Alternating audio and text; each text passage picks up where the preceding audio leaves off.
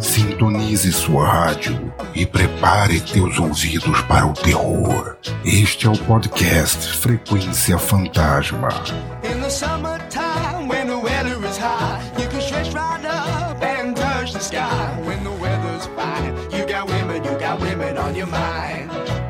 Seja muito bem-vindo e bem-vinda, você ser vivo ou não, né? Nunca se sabe quem tá aí do outro lado nos ouvindo a mais um episódio do podcast Frequência Fantasma, seu podcast sobre o universo de horror, terror, sangues e tripas que nós tantos amamos, que nós tantos amamos. Tô, tô, tô bem hoje, hein?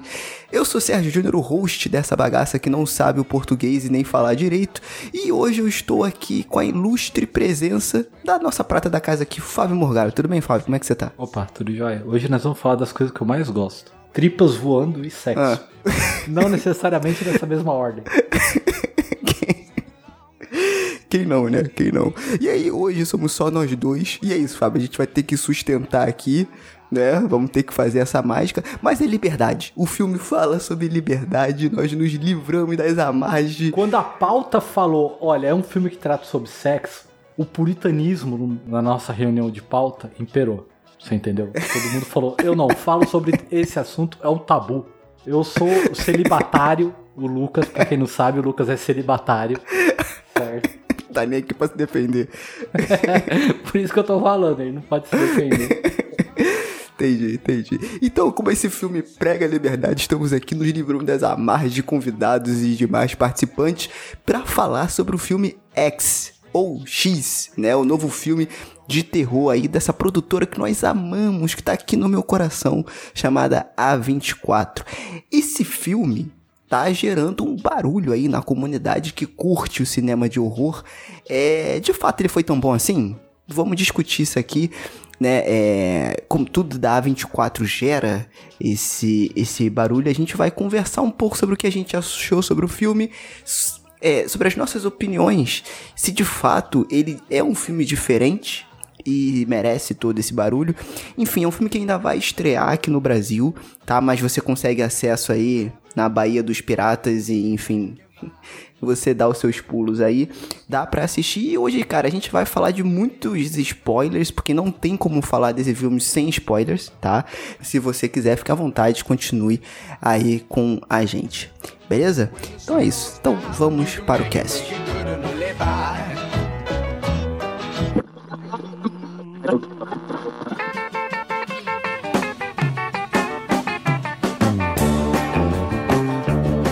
Então, meus amigos, meus amigos não, meu amigo, né, Fábio, só o Fábio que tá aqui, mas vocês que estão nos ouvindo aí, né, nossos amigos e amigas, é, assistimos X, né, assistimos X, dirigido pelo T. West. Antes de você abrir, eu posso falar uma coisa Vai. sobre a A24?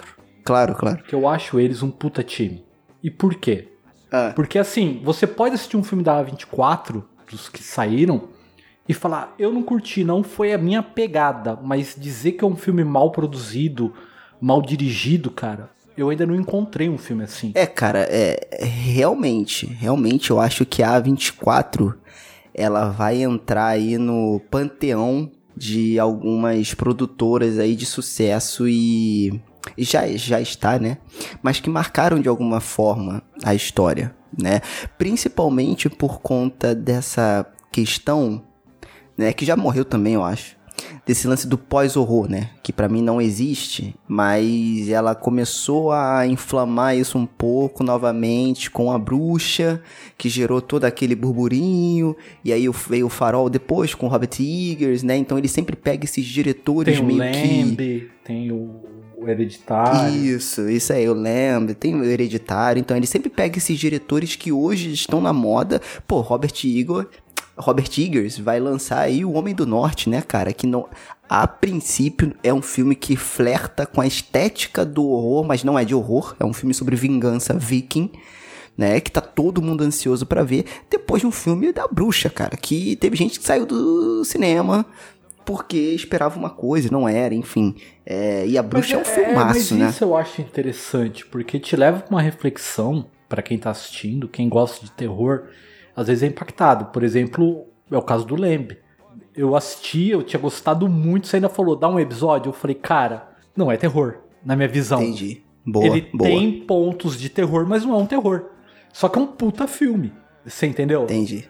Então, assim, Entendi. eu acho isso muito legal, cara, porque ele te bota numa zona de meio que de desconforto, você sai da sua zona segura do que é terror, o que não é terror, entendeu? E você vai pra um lugar que você fala, caraca, mano, tem muita coisa boa aqui, mas é terror, não é terror ao mesmo tempo, me fez pensar em outra coisa mais profunda, isso eu acho muito legal, cara. Então, vamos começar o nosso papo a partir daí, desse lance da A24 fazer o terror diferente, entre aspas, tá?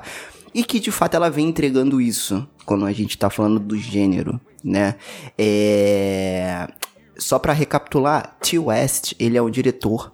Ele fez alguns filmes, mas pra mim, é, o que ficou mais marcado, não o que mais marcado, né? Mas o que eu gosto mais é da contribuição dele pro filme VHS. Eu não sei se você já assistiu, Fábio. O VHS, ele é um filme, é um compilado de curtas de horror. É, e ele dirige um desses curtas. E, e, cara, é, é um filmaço. Ele fez também A Casa do Diabo de 2009 e O Hotel da Morte de 2011, que não foram filmes que tiveram tanta repercussão e marcaram a comunidade que curte horror como o VHS, por exemplo, que é de 2012 tá? Adoro VHS. Quando eu soube que ele iria dirigir esse filme, já me fiquei animado. Né? E eu acho isso legal da A24, né? Como você estava falando, dele pegar, da produtora pegar esses diretores que eu não vou, não vou dizer que são escanteados, é, é, assim, deixados de lado, né? Mas que são meio à margem. Né? E aí, quando eu falo à margem, gente, eu tô falando no sentido de estar de fato à margem do mainstream, né, daqueles diretores que estão sempre no centro ali da indústria. Eu acho legal eles, eles fazerem isso, né? Porque assim, não são filmes mais inde independentes, porque a A24 começou com essa pegada de ser o independente, né? Ah, Não, independente mas raiz. ele permite o cara expor a visão dele como diretor. É Isso é uma boa, diferente, por exemplo, de eu vou ter que Não venha, eu vou ter que falar, profanar. mas assim, vou dar um exemplo muito claro, a Freira, que é um diretor Menos mal. que não é diretor, que ele simplesmente copia um estilo. Então assim, para contratou um cara pra copiar outro cara que é o produtor do próprio filme. Tipo, eu não vou dirigir, mas você vai dirigir igual eu dirijo. Muito mal, por Entendi. sinal, mas vai dirigir. Então, assim, eu acho que a A24, ela proporciona, assim, temos uma ideia, quem vai dirigir?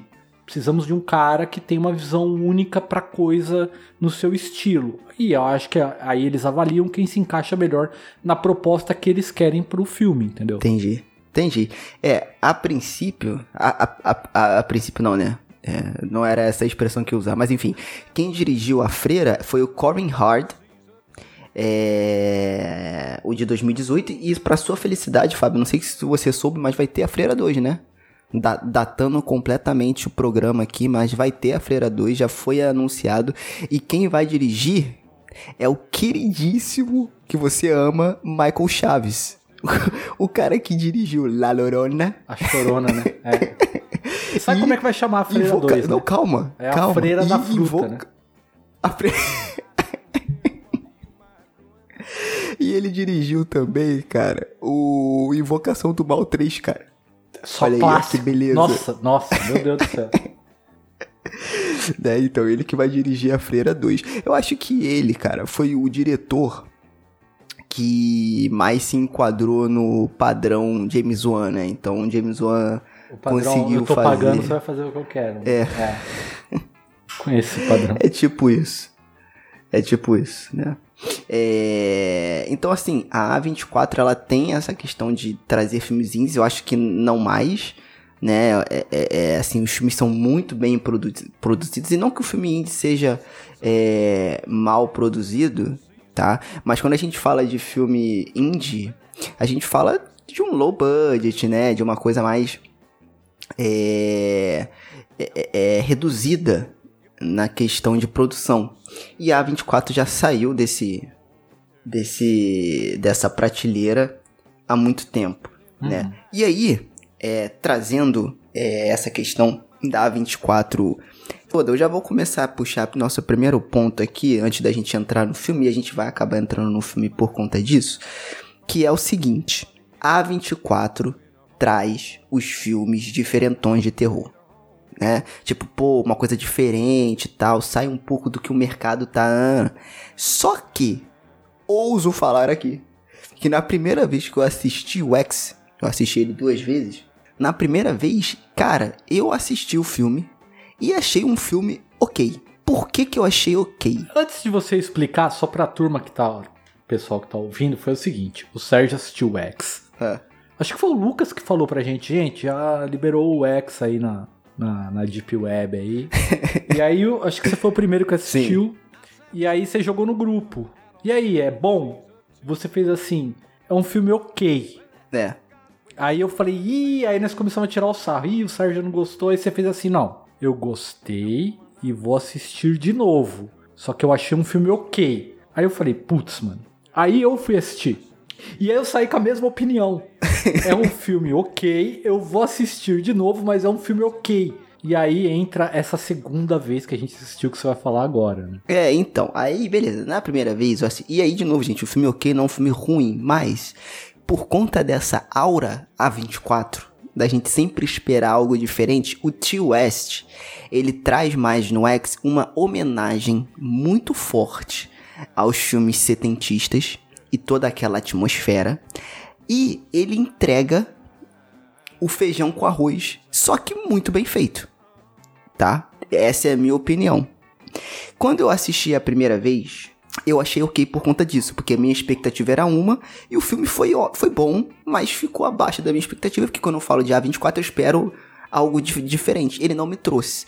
Joguei isso lá no grupo, vou, já vou falar aqui, é que a gente discute alguns filmes e tal. O Will do o- Rolândia, que já gravou aqui com, com, com a gente sobre Rua do Medo, enfim, já participou aqui várias vezes. Um abraço pro Will se ele estiver ouvindo.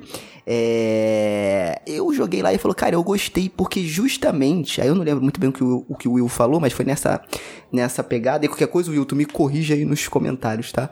É, foi tipo assim, cara, eu gostei porque justamente ele faz aquilo que todo amante de cinema de terror gosta. Ele faz o feijão com arroz muito bem feito. Ele não. é, é, Ele, ele, ele te entrega um filme de terror muito bem estruturado, com motivações convincentes, essa coisa toda. E aí eu fui assistir o filme de novo, hoje, antes de gravar. E eu vou te falar que eu gostei mais, cara, da segunda vez que eu assisti o filme do que a primeira. Depois que eu assisti a primeira vez, eu não procurei opinião, review, nem nada. Fui assistir hoje, aí depois eu fui procurar algumas interpretações, enfim, não fugiu muito do que eu também entendi, pra gente conversar aqui. Cara, eu gostei mais, porque eu já fui, eu acho que eu gostei mais, porque eu já fui esperando, eu já- fui assistir esperando aquilo que eu mais ou menos sabia que eu ia assistir. E aí o filme superou as minhas expectativas na segunda vez que eu fui assistir. É muito doido isso, né?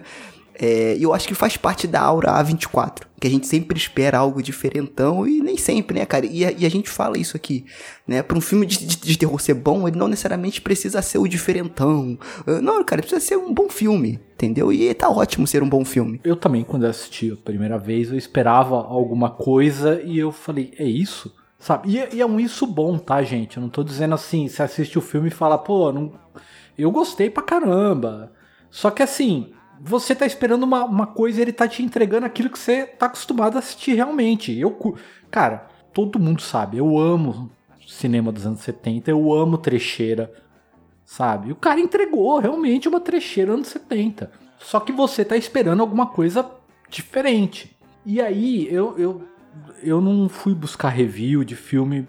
Eu, eu quis ficar na, na minha opinião, por, por mais errado que ela possa parecer dos outros, assim. Mas eu quis ficar naquilo que eu entendi. O que me pegou no filme, a primeira vez que eu assisti, foi assim: foi a demora pra entrar no terror. Entendi. A, toda a preparação. Então, o muitos filme, falam. o terror começa na então, metade. muitos falam que isso é o ritmo que ele tá dando. Né? É tipo assim, ele tá construindo os personagens. Que é uma crítica de filmes de terror. Que é, ele te joga os personagens.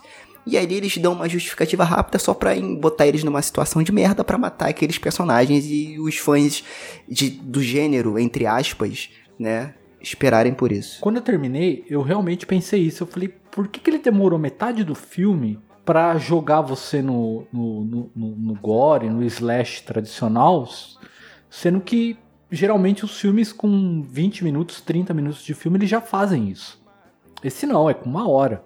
E depois, aí a segunda vez é que o filme se torna melhor, porque você já meio que entendeu o plot da trama.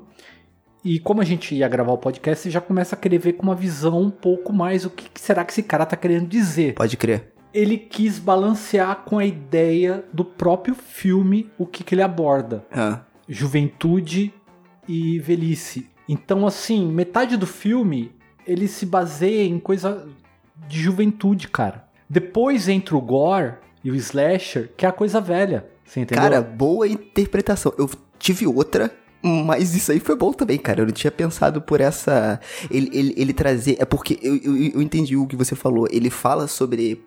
É porque a, a véia do filme, ela tem essa inveja, entre aspas, a gente vai discutir aqui, né? Da beleza dos jovens, do- dos jovens que estão ali, porque ela quer reviver aquilo de novo, ela não reviveu aquilo da forma que ela queria, então acaba se desenrolando na situação toda lá. E aí é a parte do velho. e os jovens ali que eles estão descobrindo essa questão da liberdade, né? E eu acho legal também, cara, muito bom, Fábio, não tinha pensado nisso não, dele dividir isso em duas partes, né, digamos assim.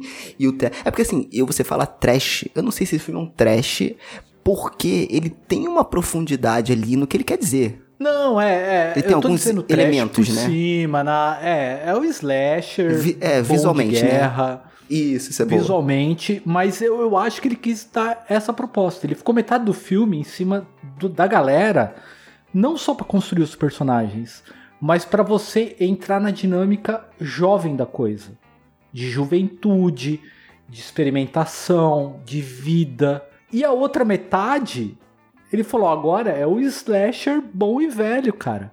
Agora é matança, é sangue, é tripa, é violência, é aquilo que você gosta no filme de terror dos anos 70, slasher. É, isso é bom porque é, ele traz essas duas realidades, né? Eu, eu, eu tive uma outra interpretação que eu vou que eu vou jogar aqui, tá? E eu acho interessante que eu tava revendo e no início do filme eu achei bem legal que é, ele já tem essa atmosfera, anos 70, ele já começa, cara. Primeira, o primeiro take do filme Muito bem é feito. cara. muito legal, cara, porque você parece que tá vendo uma foto daquela época, né? E na verdade é uma- um ângulo de câmera e ele vai se aproximando e ao mesmo tempo. Música, tudo, É. cara.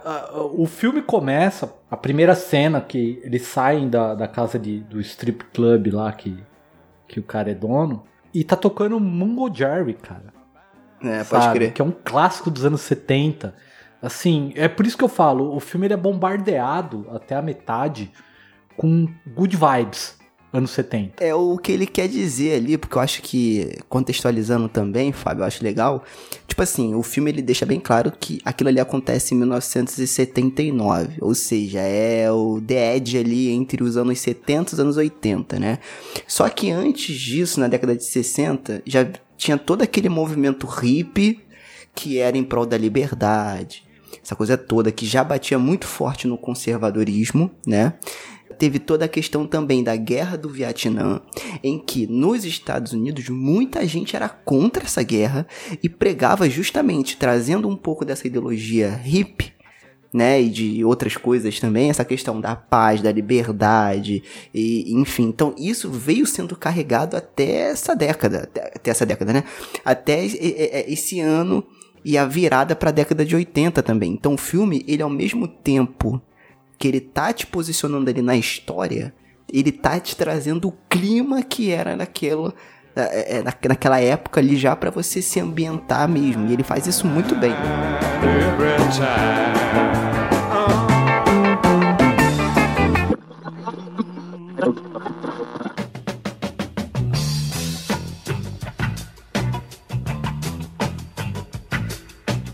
Eu acho que a gente ainda não comentou, mas a, a sinopse, ele é o quê? É um, é um cara, eu esqueci o nome dele, o personagem É Wayne. Do Wayne, né? Ele é um dono de um strip Não, club. ele, ele não é o principal. Né? Ele é um. O principal não, é o Maxine. O principal, assim, o cabeça da Aham, gangue. tá. É, é o cabeça da Ele é o dono de um strip club que dá a entender que ele já tem todos os negócios, por exemplo, aquele negócio das garotas de biquíni lavando carro e tal. De ganhar dinheiro com essa coisa sexualizada das mulheres, né? Tanto que ele tem um strip club, que quer produzir um pornô. Só que ele quer produzir um filme pornô que faça sucesso, que tenha um conceito para atrair o público. Então ele reúne essa equipe e eles alugam uma área no Texas que está tendo uma crise econômica e tal. Ele alugam um, um, uma, uma, casa ali na, numa fazendinha no Texas para poder gravar o filme. E o porquê que eu disse que é importante o ano de 79 para trama, para a própria trama do filme. Em 78 saiu um filme pornô chamado Deb Dolls é, Dallas, que foi um marco no cinema pornô, que é a história história, um filme pornô com história, né? Mas enfim, mas é a história de uma garota que quer ser uma cheerleader do, do, do, do, de um time do Texas e no, durante a, a, experiência dela até se tornar uma cheerleader, ela sai transando com todo mundo. E o filme bombou nos Estados Unidos. Bombou. A atriz ela ficou tão famosa que ela saiu de cena. E ela é justamente o que? A garota do interior que busca sucesso. Que é o papel do quem? Da Mia Gotti no filme. Ah, pode ela crer. tem aquele sotaque carregado, que ela quer o estrelato. Então esse cara, ele tá, ele tá vendo o quê? Dá pra você entender. Que ele viu o sucesso de Deb Does Dallas, Dallas e pensou, vou fazer um filme assim. Entendi. E vou alcançar o estrelato. E a garota pensou a mesma coisa, a Mia Gotti. Eu vou me tornar uma estrela pornô. Então, tem esse conceito, porque nos anos 70, o cinema pornô tava em muita ascensão.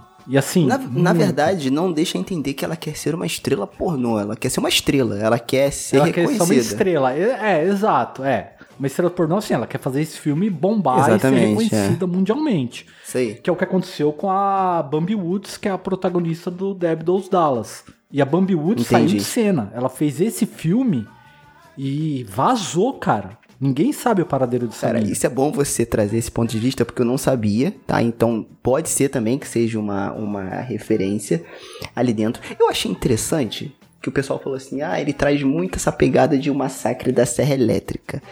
Sim, mas não, né? Porque assim, gente, beleza.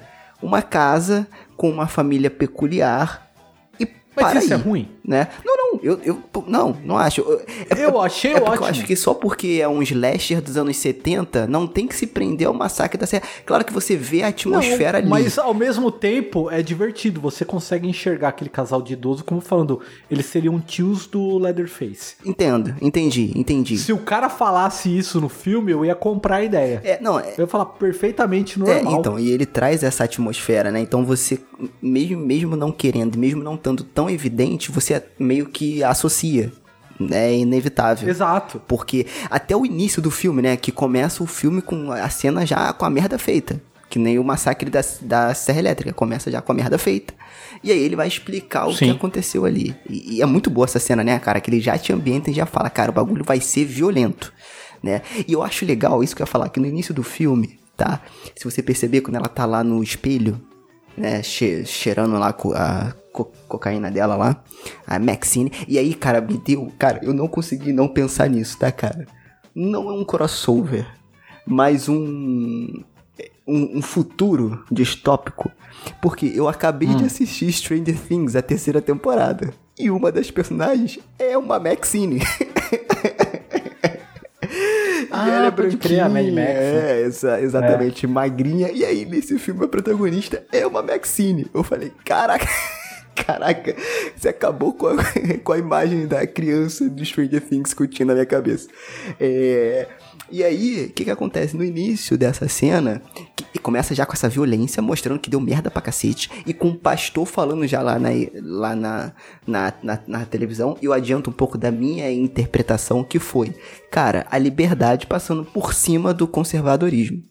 E é uma mensagem que serve para aquela época e serve exatamente hoje o que a gente tá vivendo, tá? É, mas enfim, vou é, explicar melhor esse meu ponto de vista depois. E aí, no início, ela tá lá cheirando, aí o cara chega. E aí, a primeira coisa que ele fala é o seguinte: vá com calma com isso. Você sabe que dizem sobre exagerar nas coisas boas, né? Ou seja, tipo assim, ó, calma. Relaxa, não exagera nas coisas boas. Vamos com calma, vamos seguir no ritmo do filme que daqui a pouco vai chegar a parte boa, entendeu? Tipo, ele já deixa a mensagem ali, né? Falando assim, cara, é, por que, que você precisa ir correndo? Por que você precisa dar toda hora um jump scare, dar um susto? Vamos com calma, a gente não precisa exagerar nas coisas boas. Isso eu acho muito bom, cara, que ele cria o ritmo, né? E aí, logo depois, eles pegam um carro, vai lá, toca música, como você falou. E aí tem a cena do pastor. Isso é muito legal, tá? Do pastor falando com os fiéis. E aí eu achei legal que Tio West ele monta o filme também. Ele é, o, ele é o montador. E aí em alguns momentos ele usa tipo que uns frames, tipo um jequiti que vai na, na, na tua tela. Cara, aquilo me incomodou, sabia? Então, mas me incomodou. A primeira, na primeira vez que vez eu vi, eu estranhei. É, no segundo, que é das eu achei vaquinhas, né? genial, pô. Eu falei, cara, isso é muito bom, cara. Eu achei que era erro, sinceramente. A primeira vez que eu vi, eu achei que foi erro. Porque é três vezes que acontece. É, Sim, é- sim. é, tá, tá, tá a galera. Não, tá o pastor, quer dizer, na televisãozinha preta e branca. Aí dá uma piscada, aparece o gado. Aí dá uma piscada, aparece o pastor, dá uma piscada, aparece o gado, dá uma piscada, aparece o pastor, volta pro gado. Aí você vê que uma das vacas tinha sido atropelada na estrada por um caminhão. E eu falei, cara, o cara ia colocar uma vez, ele errou, tá ligado? Eu Entendi. achei, sinceramente, que foi um erro mesmo do filme, cara. A É, primeira não, vez mas que é- depois ele repete isso, né? Aham, ele, ele repete, eu achei bem legal, porque é o pastor falando com gado, né? Com aquelas pessoas que seguem ele sem pensar. E aí, o que que é interessante, né? E aí linka o início com o final do filme. Por que que a minha interpretação, e eu acho que as nossas interpretações se complementam. Por que que a minha interpretação foi liberdade versus conservadorismo? Porque justamente o símbolo daqueles fiéis é o gado e a van da liberdade passa por cima deles no início do filme. E se você for linkar com o final do filme, o que que acontece com a véia? Né? Exato. Exatamente a mesma coisa. A Maxine arrebenta a cabeça dela com o carro, passando por cima. Então, a minha interpretação do filme é isso. Até porque, aí eu vou entrar logo na loucura da interpretação e a gente vai falar sobre isso. Ah, Foi justamente isso. Toda hora o filme ele usa o símbolo, né? Os simbolismos do sexo e da droga como o errado, né? E como se aquilo ali fosse. Não como o errado. Como se aquilo ali fosse errado pro conservadorismo. Então é o símbolo de liberdade contra o símbolo do conservadorismo. Então ele sempre usa esses dois links, seja com o pastor ou seja com os velhos lá da casa. tá? Então pra mim é isso. E por que, que eu acho que se mistura com a sua interpretação? Porque também rola a questão da véia, da, da, da Pio, acho que é, o, que é o nome dela, é ter esse desejo de ser aquilo que ela nunca foi, ou que ela sente falta de ser, ou que ela não aproveitou.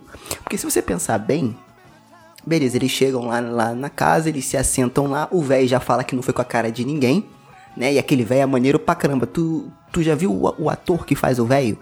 É velho, mas não tanto. E é- ficou maneira a maquiagem, cara. A maquiagem ficou irada. Pô, vai se ferrar, o cara deve ter meia idade. mano. Não fala que o cara é velho, não. Você me deprime. Não, cara, esse velho que eu tô falando, ele deve ter mais de, de 50. Se bem que isso também não é velho, né? Também não é velho. Mas, enfim, é- é- ele ficou muito mais caquético ali no filme. E, pra quem não sabe, a véia, a Pio, né? Ela é a Maxine. É a mesma atriz. É, isso eu achei bem legal. Só Eu não depois. sabia, Quem me falou foi o Will. sabendo depois, é. Quem me falou foi o Will. Eu não sabia, não falou. Exatamente. E foi bem legal porque é, e eu achei legal ser a mesma Maquiagem atriz. meio feita, cara. Muito bem Não, feita. muito bem feita. E eu achei legal ser a mesma atriz porque sou eu, né, eu sou você no futuro. Então essa Exato, essa parada é. que você falou do velho e do novo faz muito sentido, cara. É muito legal. E eu acho que é isso. Então a- a véia deseja ela voltar aquilo que ela já viveu quando era mais nova ou que ela não conseguiu viver. E se você vê quando eles chegam lá naquela cabana, né, que o velho já recebe ele super bem pra não falar é, para não falar o contrário, né? E aquela cena é muito irada porque ele constrói vários ângulos daquilo ac- acontecendo, né? E você vê, caraca, meu irmão, o que que tá? Que o cara vai, vai morrer, já vai atirar no cara já, já no início do filme. E aí eles, beleza. E aí a garota, né, a Maxine, ela vai tomar banho no lago, que é uma sequência muito boa, que eu não sei se você percebeu, Fábio, que eles, ele utiliza em vários momentos esses takes de câmera da década de 70, que ela chega no, no lago, aí a câmera dá uma afastada assim. Aí pega o lago todo. Aquilo ali é muito Cara, anos muito 70, bom. cara. Muito anos 70. Muito bom, cara. Muito bom. E aí o velho chega lá. Ele, ele usa muito ângulo aberto. Muito filme, ângulo cara. aberto. Isso eu achei muito legal, cara. É, como se eles estivessem sendo espionados o tempo todo, né? Pela, pela, por alguém da casa, né? Digamos assim. E, e aí ela vai nadar e tal. Tem toda aquela sequência do crocodilo que é maneiríssima, né? Tem mais essa piscadela da, da montagem aí com a cena. É, que tá rolando já as primeiras gravações do filme ali, né? E é muito bom que o, que o, que o diretor fica falando pra ele, agora vira, agora olha pra mim. Ele falou, meu irmão, faz o teu trabalho aí que eu faço o meu aqui, tá ligado? É. Mas assim, tem uma coisa muito interessante sobre esse personagem, porque esse personagem nós vamos ter que falar dele depois, porque ele é importante, que é o seguinte, é a arrogância dele. Porque assim, o ele é contratado como se fosse um estudante de cinema Ah, tu tá falando do diretor. ter uma visão, é, para ter uma visão mais é, de cinema em cima do pornô. Então seria o que ele queria fazer o pornô de vanguarda. O que não tem nada de novo, tá? Assim, já tinham sido feitos filmes assim, tá? Isso não é novo. Na Assim, verdade, ele queria uma escada pra começar o portfólio dele, o trabalho Exato. dele, né? Não, isso é o interessante. E por isso que eu falo da arrogância. Porque junta a arrogância com a inexperiência. Porque ele fala dessa ideia como se fosse uma coisa inovadora. Olha, eu vou trazer o cinema de vanguarda pro pornô. Eu quero um negócio e tal. E cara, em 74 tinha saído Garganta Profunda, que foi um puta, sabe, case de sucesso. O, o- o bagulho bombou por conta que tinha uma história, tinha uma. A, a filmagem era diferente. Que nem eu falei, teve o, o Dead Dolls Dallas um, um ano antes. Então, assim, o cara tava totalmente por fora do que ele ia fazer em relação ao pornô. E esse personagem, ele fala: Não, eu vou fazer, vou acontecer. E quando eles estão abastecendo o carro no começo do filme, é a loira, a atriz, a outra atriz, que ela dá a dica pra ele: Olha, se você mudar o ângulo da câmera, vai parecer que aonde ele tá abastecendo o carro é como se ele estivesse introduzindo o pênis. E Pode cara, crer. Pô, pode crer. Aí ele vai lá. Então, assim, você vê que o cara tá totalmente por fora daquilo lá. Sim. E Não, e- aí a, ele, a namorada dele, que é a, a, a Ortega, né? Ela tá, tá cuidando da parte do áudio. Ela faz a captura de áudio pro filme, ele trouxe ela. E ela é tímida, ela fica meio observando. Ela é o símbolo turma, da como- puritana. Ela é o conservadorismo dentro do grupo de jovens. É o símbolo, a É. princípio. Então ela é tímida, ela não fala e tal. E tem uma hora que ele comenta que é com ela, que ela questiona essa questão da liberdade sexual deles e ele fala: Você. Você tá sendo muito puritana. Exata. Egoísta, né? E ela um não. babaca egoísta. É, e ela fala não pra ele. E isso vai ter uma Aham. consequência depois. Mas assim, é pra você ter uma ideia desse personagem, que ele é patético, tá? O, Sim. o, o que seria o diretor RJ. do filme, ele é uma, uma figura patética no, no próprio filme. Aham. Boa, boa. E, ah, pensando agora, será que é uma crítica também à, à classe? Não sei, né? Fica aí a, a reflexão Cara, pensando eu aqui acho agora, que né? dá pra tirar como os caras que Querem fazer querem mais. ser, o, Isso. querem ser o cara da ideia, mas não quer sair do convencional. Exatamente, pode crer. Só, só pra fechar aquele pensamento, quando ela sai do lago, daquela cena maravilhosa lá do crocodilo, a véia chama ela pra casa dela e mostra umas fotos. Por que, que eu tô falando isso? Só, só pra re- relembrar a questão da liberdade com o conservadorismo. Ela, ela mostra foto dela quando era mais nova como dançarina. Posso estar falando uma merda aqui porque eu não sou historiador, mas nessa, na época né, que ela tá falando lá da Primeira Guerra, lá que o marido dela participou, e aí mostra essa questão do militar, conservador, essa coisa toda. Ser dançarina era uma contravenção. No bom né, Não sei se é no bom ou no mau sentido, mas tipo assim, era uma coisa ruim, mal vista pela sociedade você ser uma dançarina, é como se fosse uma prostituta. Posso estar falando a, a besteira, tá? Mas eu acho que tinha essa, essa percepção da massa conservadora. Então, de novo, o que você falou do jovem com o velho conversa muito com o desejo da mulher e dela tá presa nessa situação que ela se acomodou de conservadorismo. Então, na verdade, ela. ela se acomodou, que ela foi imposta e perdeu a chance. Exato, isso, isso, isso que eu queria a- falar. o- não o é. filme não tem um é- a, a gente não pode velha. tirar a, isso, e a gente não pode tirar a culpa do cara, do velho. Porque isso, cara, rola muito, ainda mais naquela época, de. É, e aí, pô, seria muito melhor você ter uma mulher aqui pra falar a respeito O disso. velho só queria evitar a fadiga. Não, O evitar a inteiro é, Eu fadiga. quero evitar a fadiga. Exatamente. Mas de tipo uma manipulação, tá ligado? Tipo assim, olha, você tá aqui pra me servir. Aquela, aquele pensamento antigo, né? Tá aqui pra me servir e é isso, vamos levando nossa vida aqui. Tem, você pode fazer isso, não pode fazer aquilo, pode fazer isso, não pode fazer não, aquilo. Não, não, não, não, não acho nesse sentido, não. Cê- cê- Eu acho, cara. Você chegou a Eu pensar acho. isso? Eu acho, eu cara, acho que não. ele eu- prendeu. Assim, não é, isso, não é que isso é o ele legal. prende- Porque não, você não tem um histórico deles. Exatamente, exatamente. Então, só pelas fotos ali e pela época, eu já penso isso. Eu falo, cara, então ela foi induzida e se acomodou nessa situação que ela não queria passar. Ela, ela, ela não queria ficar presa nisso. Como você falou, naquela época era assim taxado quem era dançarina. Ela queria ser uma dançarina, ela queria ter a liberdade sexual dela, normal, de uma moça nova, e foi reprimida pela família. De repente ela conheceu esse cara, que era um militar que acabou lutando em duas guerras, e esse cara é preso ao sistema. Olha, ela virou o troféu dele. Eu consegui a dançarina, a mulher é, que tem a chama sexual que, que me satisfaz, mas é eu. Você entendeu? Você vai ficar Entendi, presa. Entendi. E aí, quando entrou os anos 70, que ela tava velha e caquética e ele já não podia mais dar no couro. E aí tem isso dela correr atrás, né? Do prejuízo. Sim, sim, sim. E é meio triste, né, cara? Essa parte do filme É triste, é, é bem muito triste, triste. cara. É. É. bem triste aquela cena que ela vai, que ela se prepara toda, né? Se maquia toda pra ficar com o cara. Ó, cara, minha filha, já não dá mais, senão vou ter um treco do coração aqui. Acabou. Eu quero evitar a fadiga. Quero evitar a fadiga, que é justamente. Ah, antes disso tem uma cena muito legal, cara, que mostra essas duas realidades, como elas fazem parte do mesmo mundo, mas com visões diferentes. Simples, tá? Outra coisa que eu achei sensacional é quando eles iam gravar o filme, eles botavam aquela estética de filme dos anos 70. Então eles estreitavam a tela, botavam aquela paleta mais sépia, enfim, muito legal. Não, e a, e, a, e a combinação, porque quando você tava dizendo que ela foi na casa da velha, a velha Isso, oferece então, uma isso ia limonada pra ela Da limonada. pra começar exatamente. a conversar.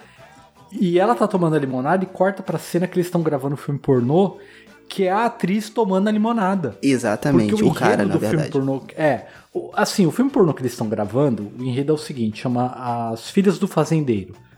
Então seria um cara que quebrou o carro na estrada e ele foi pedir ajuda. E o pai das garotas não está. E ele transa com as filhas. Esse é o enredo do filme pornô que eles vão gravar. E ele tá gravando a cena que ele entra e a garota oferece a limonada e depois ia ter a cena de sexo. Em contrapartida, tá acontecendo a cena da Mia Goth tomando limonada na casa da véia, que é a atriz principal do filme, que ela não tá gravando aquela cena naquele momento. E ela tá tomando limonada na casa da véia. Eu achei muito legal isso daí, cara. É muito legal, porque ele mostra a, a mesma visão de dois mundos completamente diferentes. Então, enquanto símbolo do pecado, do errado, entre aspas, é que eu tô fazendo aspas aqui, ninguém tá vendo porque é um podcast, idiota. Mas assim, enquanto o símbolo do pecado, que é o pornô que eles estão gravando ali, é tudo muito colorido, é muito leve, é muito feliz, tal. Quando ele corta pra limonada na casa da véia, é tudo cinza, a fotografia muda, a paleta de É cores meio muda. azulado, né? É tudo Uma triste. escura, é- né? elas estão com É. uma postura triste. Então, assim, a, a mesma ação que está sendo feita naquele mesmo mundo tem dois pontos de vista completamente di- diferentes. A da liberdade, que é feliz, alegre, as pessoas estão felizes no que estão fazendo, e na visão da véia, que é o sentimento dela hoje. Né? É o que, que ela tá sentindo hoje, é o que ela passa pras, pras pessoas. Cara, essa cena da limonada é uma coisa simples, mas é muito bem feita, né? Quando ela tá nessa cena, tomando a limonada, eu achei tão. Porque dá uma impressão que ela tá olhando pra velha, dizendo: Eu não quero ficar assim. Esse é o meu futuro e eu não quero ser assim. Entendi. Como se ela estivesse olhando um espelho do futuro e a velha olhando pra ela como se fosse um espelho do passado. Entendi. Sabe? Maneiro, maneiro. já- Legal. Cara, eu achei muito legal a fisionomia da atriz olhando, sabe? Eu achei muito bom aquilo. É. Ah, em falar na atriz, cara, eu acho que todo o elenco, cara, merece um crédito muito bom aqui, porque eles foram muito bem, cara. Todos eles dentro do seu mundo ali, foi muito bem. É, Todos eles, cara, todo, todo, todos eles, desde os atores pornô ali, os principais, até a, a, a Ortega, que inclusive tá no Pânico 5, né? Ela tem um papel importante no Pânico 5. Se você não ouviu o nosso episódio sobre Pânico 5 já, lançamos, está aí no feed do podcast, escuta lá, assista o filme. É... to- to- to- todos eles, cara, tem, é, dentro do seu universo atuam muito bem, muito bem. É, de novo, tirando um pouco, é, é aquilo, né? É um filme de terror clichê, entre aspas, muitas aspas, muito bem feito. Então os atores atuam muito bem, toda a trama faz sentido, ela quer te dizer, tem uma mensagem por trás e tem gore, né? Tem a- o terror, Tem. isso tudo, isso é, é, é- é muito legal. E aí, a partir dessa cena, cara, a véia começa a stalkear os jovens, né? Porque é bem creepy. porque ela começa a stalkear ele porque de fato ela quer ter aquilo ali de novo. Ela quer ter aquele sentimento de novo. Né? Então, o meio do filme é todo esse desenvolvimento do filme sendo gravado, né? E da véia stal- stalkeando e desejando ela, a- a- principalmente a Maxine, né? Que ela fala isso, que ela se vê nela. É, e é muito legal depois que a gente descobre que é a mesma atriz, a gente é, ter esse, esse duplo, né? É, Muito bacana, cara. É bem legal. E ela começa a stalkear, tatarararará, até o momento que tem aquela cena maravilhosa que é triste e é legal, de novo, mostrando os dois lados da moeda, né? Que acabou o dia de gravação, eles estão reunidos na sala, todo mundo. E aí, o personagem que é o ator pornô, que eu esqueci o nome dele, é, não, O Jackson. Jackson Boa. Ele puxa a viola lá pra poder tocar. Antes disso, a a Lorraine, que é a puritana até então, né? Ela começa a fazer umas perguntas. Ué, mas existe amor aí? De novo, é o conservadorismo dentro, né? E ela é toda super vestida em engomadinha, tem um crucifixo pendurado aqui, né? Um colar de crucifixo pendurado no pescoço, E todo o namorado novamente desdenha dela. Não, então, aí aí Você tá sendo muito puritana. Exatamente, exatamente. Que ela fala, pô, por que vocês estão fazendo isso? É só Existe- cinema, É só é, cinema. É, é só só cinema. cinema. Não tá valendo nada disso, tal, tal, tal. E aí, beleza. Aí depois dessa conversa, ele puxa o violão, muito maneiro, ele tocando o, o, o- o violão e a outra atriz lá cantando. Muito legal. E aí, ao mesmo tempo, mostra a tentativa da véia de ter um, um ticaracatica ali com, com o marido dela e não consegue. O cara fala: Olha, o meu coração não vai aguentar, tá, tá, tá. Ela fica frustrada. E aí, a trilha sonora que tá servindo como um momento de felicidade, de relaxamento pros personagens jovens, tá sendo uma trilha Que ela tá é, tirando a que maquiagem. ela tá tirando a né, que maquiagem, fala sobre mudanças. Que ela se maquiou pro marido. Porque assim, ela se Exatamente. prepara, ela se maqueia pro marido, ela um Exatamente, vestido, exatamente. E o marido fala, olha, não vai dar porque se a cabeça de, de baixo subir, a de cima desce. Entendeu? Basicamente isso. É e aí ela fica triste, vai tirar. E eu não gostei. Isso eu não gostei no filme. Que é cortando a imagem no meio pra mostrar os dois lados. Isso daí eu achei meio cafona, cara. Mas isso não é década de 70, Fábio? Isso é década de 70, pô. É, mas ficou estranho cafona, no filme pô. atual. É, não, eu, eu entendi a proposta, mas eu achei meio. hum, me incomodou visualmente, assim. Quando eu assistindo. assisti a, a primeira vez, que eu não entendi a proposta, eu também odiei tudo, tudo, tudo isso aí. Esse, essa, essa, essa sobreposição de cenas, Jequiti do nada, esse corte também. Mas depois que eu entrei na, no lance, que eu falei, beleza, o filme é isso. Vamos lá mais uma vez. Cara, nada me incomodou. Eu achei isso bem legal, assim.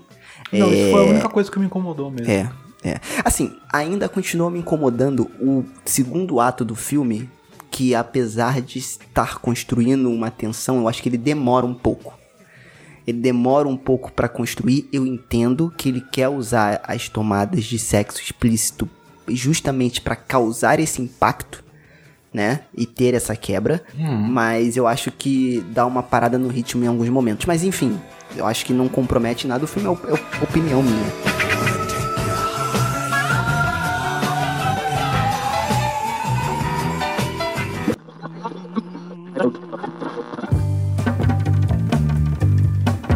Beleza, teve a cena do canto, ela tá tirando a maquiagem, essa cena é triste porque fala sobre mudanças.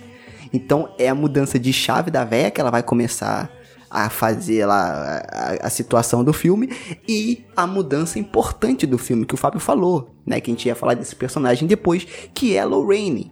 que eu acho que a gente pode falar aqui dela agora, que é a puritana, entre aspas. Porque depois dessa canção é, é, toda que eles cantam lá, ela dá uma pausa e ela fala que quer participar do filme.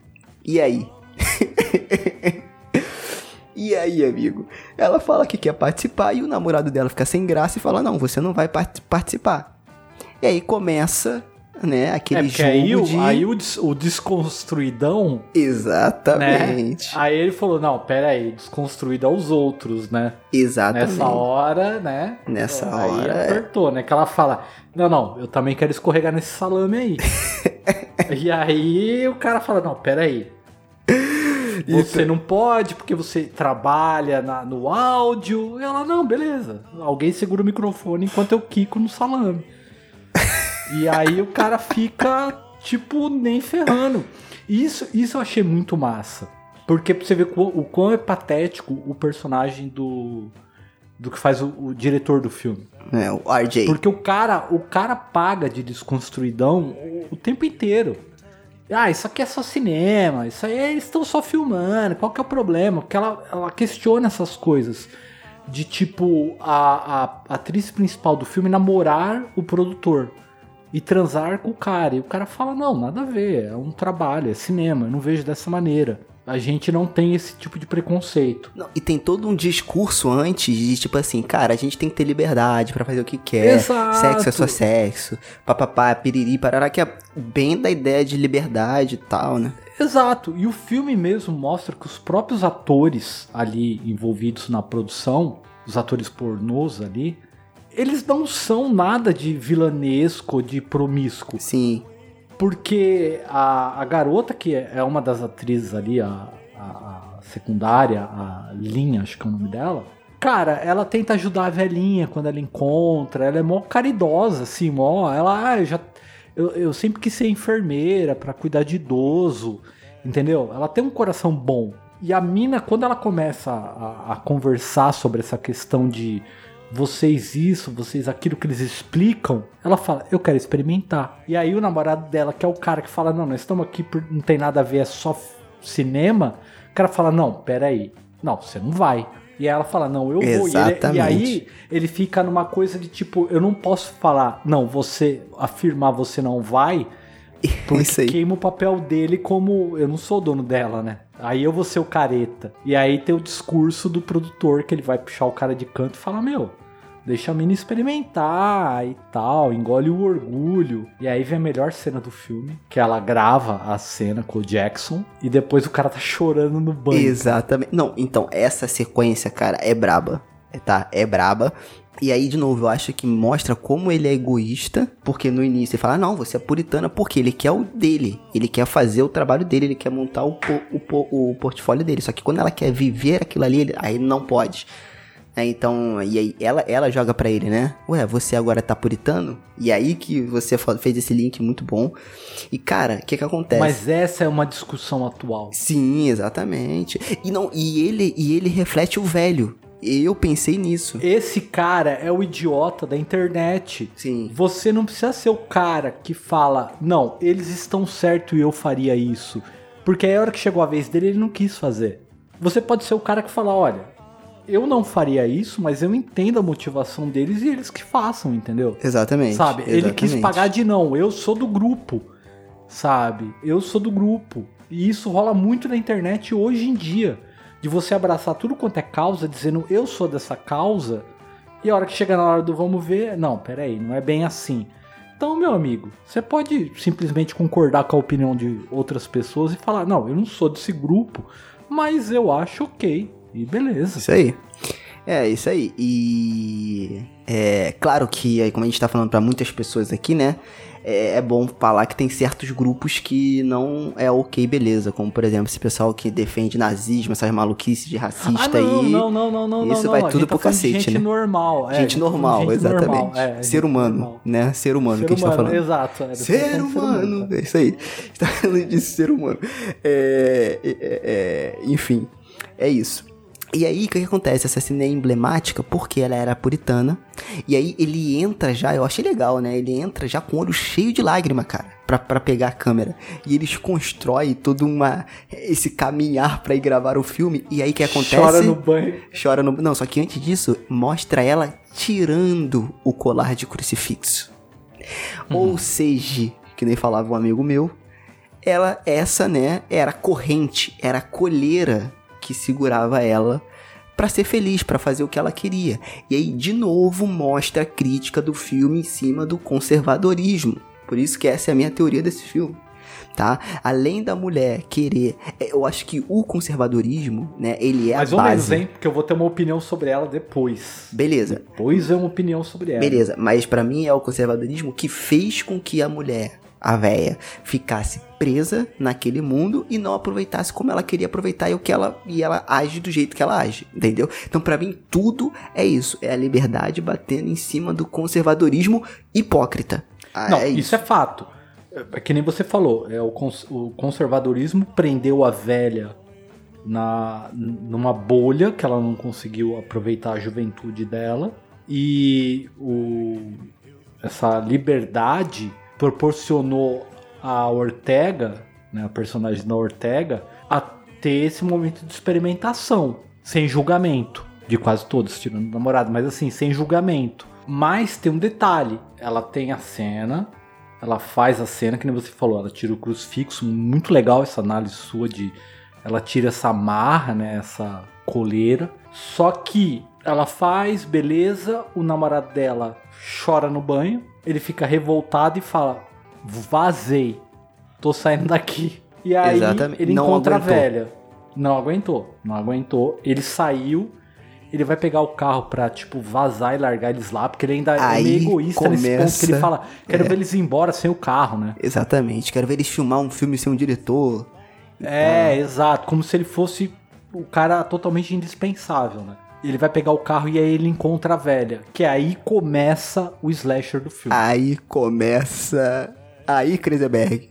Come... Aí se prepara porque vai começar a baixaria. que nem diz e você vê que o momento de divisão é a protagonista puritana. É a protagonista, não, é a personagem puritana fazendo sexo, né? É aonde Pode ele crer. divide e fala, agora começa o slasher. Agora começa. Agora começa. E é isso, cara. E é aí que começa legal, assim, pra quem curte mais o terror, o war. Que aí ele vai, a véia tenta ter ali um, um, um shooting, shooting, fly com ele, né? Com o, o diretor. E aí ele fala, não, não quero, eu vou te levar pro seu marido. E quando, ela, quando ele fala, vou te levar pro seu marido, meu irmão, a mulher mete a peixeira logo no pescoço dele. E aí começa a sanguinolência, né, cara? Então, como diria Muito bem feito. muito bem feito. E como diria sinal. o Wayne no início do filme, vá com calma. Vocês sabem o que dizem sobre exagerar as coisas boas. Então a coisa boa foi evoluindo, não foi exagerado. Foi construído. E aí quando chegou, foi aquela catarse, né, cara? E aí começou a maluquice. Cara, essa sequência, como você falou, é muito bem feito. É bonito esteticamente, né? Exato. Por- E simples. E o, simples. O mais Boa. importante, simples. Muito bom. O cara não é pretencioso, não vamos, ah, vamos encher de CGI ou vamos encher, não, não, de maquiagem. Não, não, vamos fazer uma coisa bonita de ver. É porque deixa mais visceral, né, cara? Tipo, deixa mais Exato. crível. Né? E, e eu acho interessante que é meio que uma hora que ela se liberta também, né? Então, quando ela vai enfiando a faca no cara, primeiro que a fotografia fica muito bonita, porque o sangue vai voando no farol do carro, tocando Don't Fear the Reaper, né? Que pô, tem que ter essa música nesse episódio, Fábio. Essa tem tudo a ver, minha filha. Não tema o ceifador. né? E a mulher chega lá e ceifa a vida do, do diretor. E aí ela vai esfaqueando ele no pescoço, vai jorrando sangue pra tudo que é lado. E ela parece que tá tendo um orgasmo ali, um prazer em fazer aquilo. Eu, eu, eu, eu, eu fiquei na dúvida se é em matar o cara ou se é por estar em cima dele fazendo aquilo, né? Como se fosse um ato sexual também, né? Então ela meio que. Ou os dois, ou é. os dois. É, é, É, maluquice. exato. Por que não? Tanto que quando ela acaba essa cena, ela começa a dançar, né? Meio que corta, ela começa a dançar, lembrando a época dela, como se ela estivesse voltando, né, cara? Como se ela tivesse, prazer em fazer isso, meio que relembrando a época que ela era mais jovem, que é o que de fato ela quer voltar, que parece que foi Prazer perdido. da vida da, da- É. ela se sentiu jovem outra vez, né? Exatamente. E a Gina, a, a, a Gina Ortega, né, a Lorraine, que era puritana e que não é mais, ela tá maluca, tá procurando o, o, o cara, porque acordou e ele não tá mais lá. E aí começa, né, cara, o desespero, né, de achar as pessoas. Ela vai lá até a casa do véi, o véi prende ela no porão e tem aquela cena grotesca do cara preso lá no porão peladão.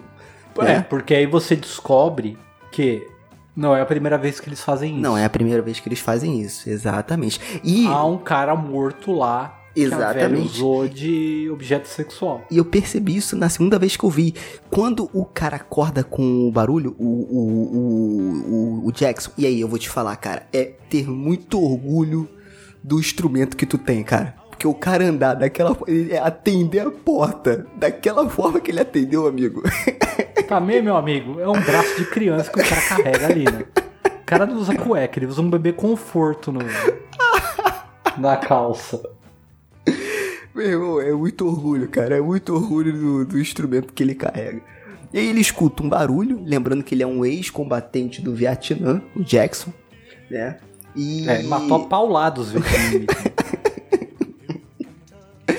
ele vai conferir quando ele vai beber o leite lá na geladeira. Se você perceber, aquele cartaz de desaparecido que tá no leite é do cara que tá no porão. Ou seja, o cara tá desaparecido e aí você, como você falou, você já entende que eles já fizeram isso antes. E aí o velho chega lá na casa do cara e fala: ó, irmão, me ajuda aí a encontrar minha mulher, que minha mulher sumiu à noite, ela fica meio confusa. Me dá uma ajuda aí. Aí ele fala: calma aí que eu vou botar minhas carças e a gente, a gente vai. Né? E sim, ele atende a porta peladão. É, é- é muito engraçado essa cena, é muito boa.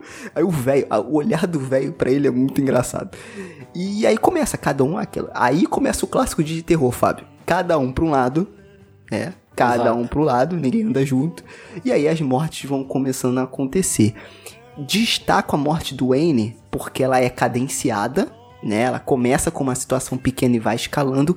E no final da morte do Wayne, que é no celeiro, e destaque, tá, cara? Ele tá usando as cuecas que eu usava quando era criança, aquelas cuecas sunga. Como é que é o nome daquela Sunga, cueca? velho. É, sunga. Aquelas cuequinhas sunga, ele sai de cueca Deus céu, que sunga. imagem imunda na cabeça. Exatamente. Sérgio Não. na praia com uma cueca daquela. Exatamente, era isso aí que eu usava. E Jesus. De novo, o cara sai com aquela cueca de noite, peladão, cara, sem. sem...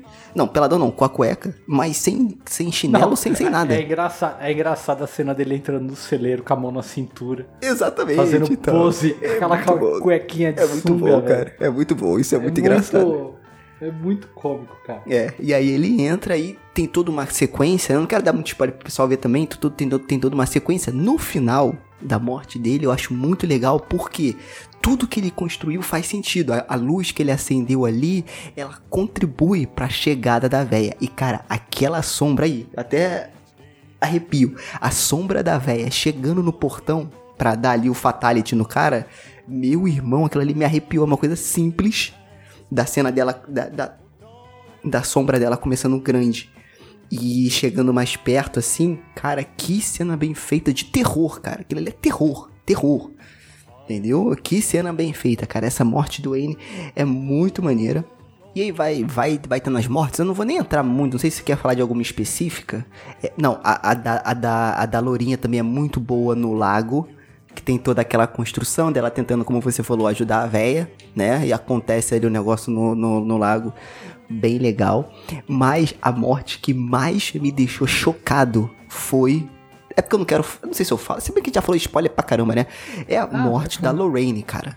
Da Jane Ortega. Que, cara, que cena impactante, cara. Essa cena da Lorraine presa no porão que o velho trancou ela, pra mim ali mudou a personagem. Assim, mudou assim, mostrou a verdadeira cara, é, a verdadeira personalidade da personagem. Hum, explique. A, dá a entender que a personagem ela é toda tímida no começo, ela tá querendo conhecer a turma e ela se interessa e aí ela decide participar do filme, certo? E aí você pensa, ok, ela não é a puritana, ela é a garota que simplesmente não conhecia aquele mundo e conheceu e curtiu. Não, não, cara. Ela se sentiu suja. Por quê? Ela tá presa no porão. Ela tenta escapar. Cara, é muito boa a cena. ela abre um buraco na porta e tenta tirar a maçaneta. Chega o velho e dá umas marteladas no dedo é dela, mano. bom. Nossa, arregaça a mão dela. Ela fica toda fodida lá presa. Quando ela consegue sair, que ela encontra a Mia Goth, que a Mia Goth liberta ela de- do porão, ela não se junta a Mia Goth pra combater o velho. Ela começa a amaldiçoar eles. Então, assim, o puritanismo dela volta com força total. Entendi. Eu odeio vocês, eu odeio isso aqui, eu A culpa é de todos vocês, né? vocês. A culpa é de vocês. Tipo, vocês estão errados por ser quem vocês são. Pode e crer. ela morre, cara. E, e assim, é absurdo. Porque eu tava assistindo. Quando eu assisti o filme a primeira vez, eu achei que ela era a Final Girl. Eu também. Porque num filme convencional de terror, ela seria a Final Girl. Né? Não a Mia Goth. E, cara, e ela morre. E é eu achei muito massa a cena. Muito massa mesmo. O não, e a morte dela é pesada pra caramba, cara. Sim, É total. rápida e pesada. Porque tu não espera. É muito bem feito. Uhum.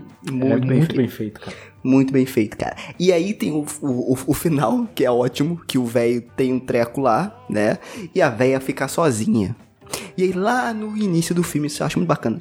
Esse, esses links. O cara fala que tem uma arma dentro do carro, mas só serve pra assustar, que não tá nem carregada. Como o velho falou no início, só que a do velho tava, né? E aí quando a Maxine pega essa arma pra atirar na véia, realmente não tem bala.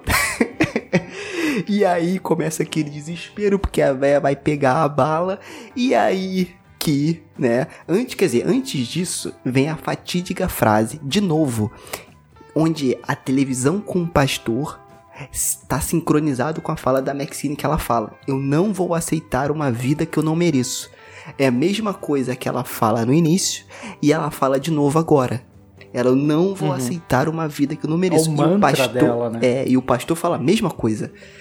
Repitam comigo, eu não vou aceitar uma vida que eu não mereço, amém. E aí eles botam essa coisa ao mesmo tempo. E aí, quando a véia vai atirar, com o tranco da arma, a véia voa pra trás e se quebra toda, né? E aí, isso que eu achei legal, cara. Que a TV começa a falar, a intervenção divina. Você, é, é, você não tem que aceitar a vida que você não merece. Você tem que é, louvar pela intervenção divina na sua vida e não sei o que lá. E aí que tá a parada do filme, cara, que eu achei mais legal. Não sei se você teve essa leitura, se alguém teve essa leitura. Que é o seguinte. De novo, as pessoas que já escutam isso aqui sabem. Eu sou católico, né? Apesar de ser meio doido e gostar de filmes de terror, sangre, sang, De sanguinolência andar com e aquela sunga na praia, mas ele é Aquela sunga na praia, exatamente. Todo, do, todo domingo eu toco na missa praticamente, né? Católica, igreja católica e tal. E aí que tá Não, a parada toca que eu não. acho. Você é baixista. Baixista não Não, toca. é. Não, não, mas lá, mas lá eu toco viola, eu toco. é, Mas, mas eu tenho a banda de baixo. Ah, Enfim. tá. Mas eu toco baixo lá também quando precisa. E aí. É. O que que acontece? Esse filme ele traz uma parada muito maneira. Que ele fala da intervenção divina. Só que se você perceber, a intervenção divina não foi para o conservador. Foi para aqueles que eram taxados de errados Exato. os livres a favor da liberdade. E isso é demais, cara. Isso é demais, cara. Porque o que mais você vê é padre, pastor e vários líderes religiosos fazendo merda e usando ou a palavra de Deus, ou o, o- o santo, ou o que quer que seja, como desculpa, ferrando outras pessoas e pregando a intervenção divina na vida das pessoas. Mas nesse caso, a intervenção divina, entre aspas, foi para aquele que pregava a liberdade, que só queria ser feliz, fazendo o que ela gosta, sem machucar ninguém. Entendeu? Então, tipo assim, cara, isso pra mim foi uma das mensagens mais fortes do filme e que tá dentro de toda essa questão do conservadorismo versus liberdade e, e- dessa questão é, da, da, da, da, da véia, da Pearl, ter de novo aquela vontade de ter a sua beleza de volta, aquela vida que ela não viveu plenamente, né, por conta desse conservadorismo também. Cara, essa mensagem pra mim no final é o top desse filme. Eu não sei o que, que você achou, qual foi a sua interpretação do final. Mas pra mim foi isso, foi foi demais, cara. Tanto que no final a Maxine dá uma zoada, né? Ela fala, ah, é a porra de uma intervenção divina ou alguma coisa do, do tipo. Ela continua não acreditando, né? Porque provavelmente. Ah! E óbvio, no final a gente sabe, o pastor na televisão mostra, né, que ele fala assim: "Eu já vivi isso na pele. Eu já vivi a corrupção na pele. Eu já perdi gente para o pecado". E aí ele vai falar: "Eu vou mostrar um exemplo. Olhem aqui". E quando ele abre o cartaz, é a foto da Maxine. Ou seja, no final você descobre que a Maxine eu não é tinha filha ideia. do pastor, cara. Eu nem suspeitei, cara. Isso é muito irado, cara. Isso é muito Eu irado, nem cara. suspeitei. Não, porque ele eu não achei te dá que era indício. só um. É, ele não te dá indício. Eu achei que era só uma coisa aleatória pra combinar com a, com a temática do filme. E no final, não. Você vê que a Maxine é a filha do pastor. E ela teve a intervenção Exatamente. divina dela a favor dela. Você entendeu? A favor da liberdade, pô. É isso Exato. que é a parada, cara. Wait each day for your love.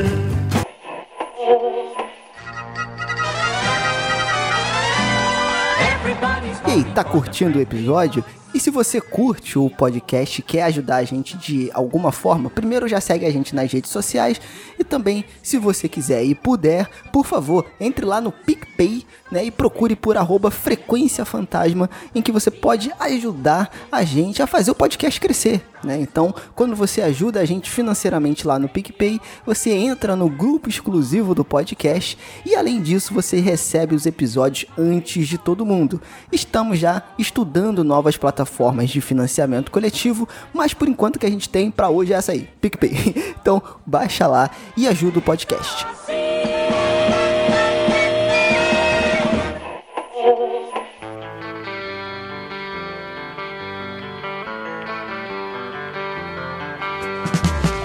Galera, muito obrigado para quem ficou até aqui no episódio.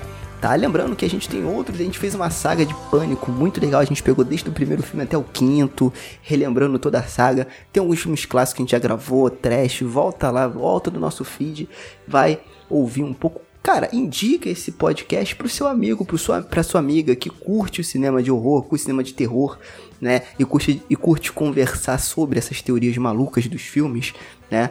Compartilhe o Frequência Fantasma com eles, compartilhe o Frequência Fantasma nas suas redes sociais e marca a gente lá, né? Pra gente poder trocar uma ideia com vocês.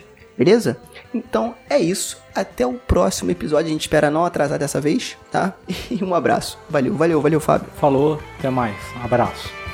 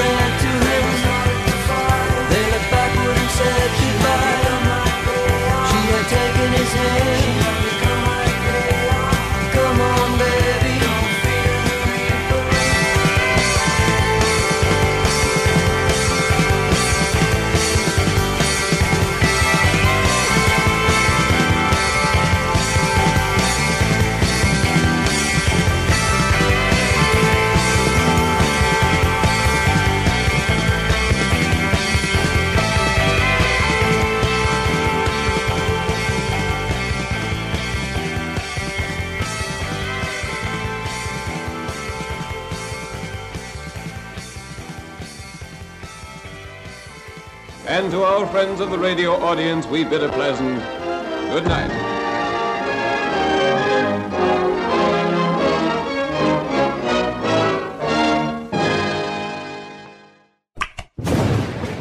Mausoléu 13 edições.